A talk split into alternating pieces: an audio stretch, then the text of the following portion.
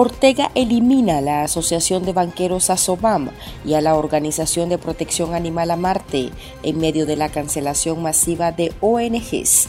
Les explicamos las razones. Además, el régimen lanza amenaza a maestros, creando leyes represivas, así lo explican los docentes en el exilio. Y en el mundo de la moda, muere el famoso diseñador español Paco Rabanne. Bienvenidos al podcast ahora de Artículo 66. Soy Marlin Balmaceda y me acompaña Slish Chica. Hola Marlin, un gusto saludarles. Iniciamos de inmediato con las principales noticias para este día viernes 3 de febrero del 2023. El régimen de Daniel Ortega canceló este viernes la personalidad jurídica de 17 organizaciones no gubernamentales relacionadas a enfermos renales crónicos, asociación de comerciantes y de banqueros. Según la dictadura, estas incumplieron con las leyes al no presentar sus estados financieros ni contar con una junta directiva vigente, un alegato que en ocasiones anteriores ha sido desmentido por algunas ONGs afectadas. Entre las canceladas están la Asociación de Bancos Privados de Nicaragua, ASOBAMP, y la Fundación Amarte, promotora de la Ley de Bienestar Animal. La Asociación de Bancos Privados de Nicaragua fue fundada en 1993 con el objetivo de facilitar el intercambio de experiencias para mejorar las condiciones del entorno bancario y estrechar relaciones entre gobierno y sector privado en la promoción de mejores prácticas bancarias. ASOBAM estaba conformada por directivos del Banco de Finanzas, Banco Ficosa, Bacredomatic, Banco Lafice, Banpro y Avance Nicaragua. Un economista nos comentó bajo anonimato que la cancelación de Asobam es una pasada de cuentas de carácter político, luego que en 2019 la organización se posicionara en contra de la ley de reforma a la concertación tributaria que fue propuesta por el régimen de Ortega. Las entidades bancarias seguirán trabajando de manera normal porque de manera individual lo seguirán regulando la CIBOIF, pero ya no van a tener la posibilidad de presentar ante el Ejecutivo una posición conjunta. Otro de los aspectos que señaló el economista es con la ilegalización de Asobam, la dictadura de Nicaragua podría pretender crear su propia asociación de bancos.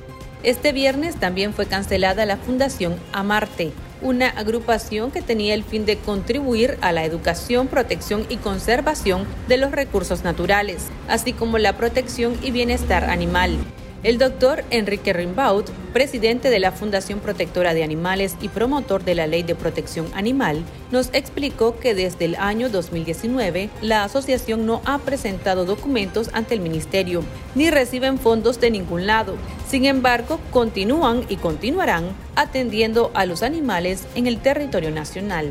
Lo que sí puedo decir es que siempre vamos a seguir atendiendo a los animales de todo el país. Como siempre, cada vez que hacíamos una intervención en algún lado, los medicamentos los pongo yo, el combustible lo pongo yo, el traslado lo pongo yo y la organización que nos recibe da el almuerzo y el refrigerio para los muchachos que participan. O sea, no, no, no, no, eso no ha cambiado nada. Seguimos, seguiremos trabajando en todo el país en esas condiciones. Y seguiré opinando en las redes acerca de cuestiones de bienestar animal en el país. La Unidad Sindical Magisterial de Nicaragua denunció que el régimen de Daniel Ortega y Rosario Murillo está promoviendo un diplomado para maestros enfocado en presentarles las leyes de ciberdelitos de agentes extranjeros y la llamada Ley de Soberanía, normativas calificadas de represivas por organizaciones políticas y de derechos humanos. Las leyes fueron aprobadas entre octubre de 2020 y enero 2021 y han sido los instrumentos jurídicos para arrestar y condenar a dirigentes gremiales y opositores, así como para aniquilar a la sociedad civil. El profesor Gabriel Putoy, quien pertenece a la organización y se encuentra en el exilio debido a la represión gubernamental, señaló que el régimen está utilizando al Consejo Nacional de Universidades CNU para que en conjunto con centros educativos de poco prestigio impartan estas clases con el objetivo de amenazar y controlar a los docentes. Esto dijo al medio de Nicaragua actual. Los maestros en Nicaragua estamos siendo sometidos a un diplomado, que no nos estamos oponiendo porque la realidad es que en la, ley 114, en el artículo 37, en el inciso 4 que habla de nuestros deberes, dice que nosotros hemos de mantener nuestros conocimientos actualizados, pero en materia científica y en nuestras que tenga que ver con nuestras competencias. Pero este diplomado que el gobierno está promoviendo ahora es más que todo una advertencia, una amenaza a los docentes de decirle, si vos quebrantás la ley de ciberdelito, te vamos a meter a la cárcel. Tenemos encarcelados sacerdotes y podemos completar con ustedes los docentes. Entonces el maestro se siente amenazado, no se siente que está siendo actualizado en sus conocimientos, sino se siente amedrentado, asediado y acosado por agentes de la dictadura que llegan a través de Anden a capacitar bajo el tema de capacitación, pero que al final es simplemente amenaza. Aquí podemos ver estos módulos que ya fueron impartidos en estos sábados pasados, violentando la ley de carrera docente, que esto no alimenta en nada la vocación del magisterio. Esto más bien incrementa la división que existe en Nicaragua como sociedad, porque nos quieren hacer artífice y nos quieren manipular y nos quieren hacer instrumento del partido que está desgobernando nuestro país. Bueno, según se supone, porque como el papel aguanta todo, aquí dice ULN y el CNU, la Universidad Abierta en Línea de Nicaragua y el Consejo Nacional de Universidades. Pero la realidad es que quienes están facilitando el diplomado son paracaidistas que ni siquiera sabemos si son maestros. Llegaron, no se presentan, no se sabe, no se sabe quiénes son, pero que sí, en algunos departamentos y municipios hemos investigado comunidad sindical magisterial y hemos dado que son personeros del partido de gobierno que a través de Anden y vestidos con la camisa de docente, tratan de llegar soberbiamente con un lenguaje partidario a amenazar a los maestros. Pues. Entonces eso es la realidad. No conocemos su, su origen de ellos, pero sí sabemos que piensan bajo la filosofía comunista del partido de gobierno. Una burla totalmente, porque siempre queda nuestro salario muy por debajo del salario promedio de nuestros colegas centroamericanos y muy lejos para poder cubrir el 100% de los productos de la canasta básica. Es una burla totalmente. 400 Córdoba no viene a resolvernos en nada. 400 Córdoba se van en la cotización que le damos el 1% a Anden, en lo que hacemos en las deducciones de IR y en lo poco, ni para los chiques le alcanza pues el diseñador español Paco Rabanne, que introdujo el uso del metal en la moda y que fundó una conocida línea de perfumes, murió en Francia a los 88 años. El diseñador, hijo de una costurera del legendario modisto Cristóbal Valenciaga, era también adicto a las declaraciones estrafalarias, producto de su afición al esoterismo y a creencias como la reencarnación. A pesar de ser conocido por sus creaciones textiles y por su marca de perfumes, el famoso diseñador dijo en una entrevista en 2005 que la moda le permitió ganarse la vida, pero no era realmente su centro de interés. Aún así fue premiado en 1963 por una escultura de jardín expuesta en el Museo de Arte Moderno. Luego llega su golpe de efecto, unos vestidos hechos de aros o placas metálicas que deben ser complementados con una buena línea de ropa interior o para las más atrevidas sin nada debajo. También utiliza el plástico, se atreve a tricotar o a recortar pieles, bisones, colas de zorro. Total, el estilo Rabane causa tal sensación que en cierta manera se confunde con la cultura pop y se erige en un guardarropa de los años de 1960 pero con el tiempo, tras lanzar su primer perfume en colaboración con Puig, pasó a ser conocida como una marca de perfumes, más que por sus vestidos hechos de placas metálicas o plásticos.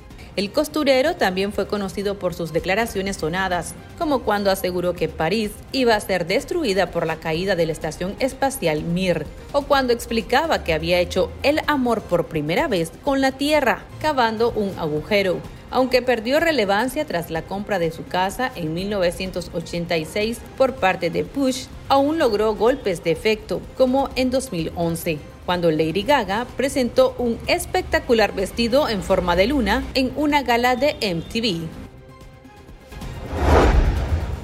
Y estas son otras noticias que usted también debería saber hoy. El régimen de Daniel Ortega y Rosario Murillo aumentó la cifra de reos políticos a 245 en el mes de enero del presente año. Esto de acuerdo al mecanismo para el reconocimiento de las personas presas políticas. Con este dato se reflejan 10 nuevas detenciones, principalmente de pobladores vinculados con la Iglesia Católica y familiares de los mismos reos políticos.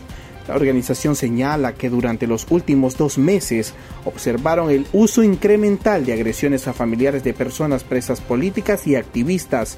Estos actos han sido utilizados por el Estado como mecanismos ejemplificantes y aleccionadores que buscan profundizar la autocensura y desmovilización ciudadana frente a la lucha por la libertad de personas presas políticas.